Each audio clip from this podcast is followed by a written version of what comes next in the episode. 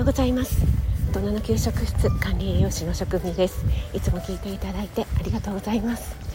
シェフになる必要なんてない。本当に簡単なものでいいから。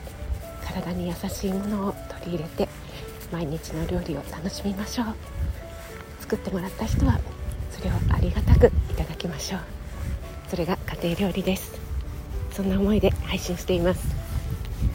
はい今日はですね少し足を伸ばして公園に来ていますが新緑がですね本当に綺麗で気持ちいいです。よく晴れています、えー、夜露なのかな？昨日少し雨が降りましたよね。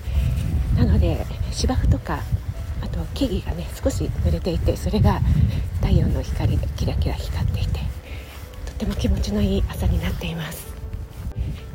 こもどこの公園もですね6時40分ぐらいまでラジオ体操をやってるんですよね。でそのラジオ体操をやるために結構人が集まってきていて40分過ぎると皆さんラジオ体操が終わってぞろぞろと帰っていかれるので6時45分から7時過ぎぐらいまでの間で人がすごく少なくてなんかね公園を独り占めしたような満喫できる感じが好きですね。はい、鳥も鳴いてます。ちょっとウグイスは今日聞こえないんですよね。はい、ということで今日は夕方、えー、17時30分、えー、夕方の5時半ぐらいから料理ライブを、えーやってみようかなと思っています。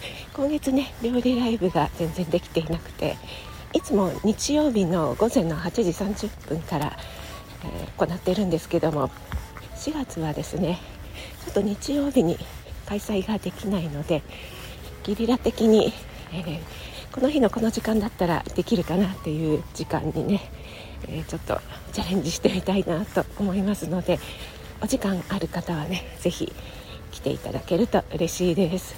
コミュニティ欄の方にも出しておきますね。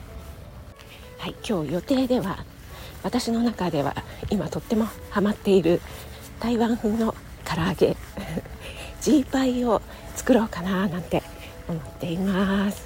是非ねお楽しみにしていてください。ちょっとだんだん日差しが暑くなってきましたね。今日気温が上がる予報ですので寒暖差本当に激しいですね。皆さん体調に気をつけて素敵な一日をお過ごしください。それでは今日も気をつけていってらっしゃい。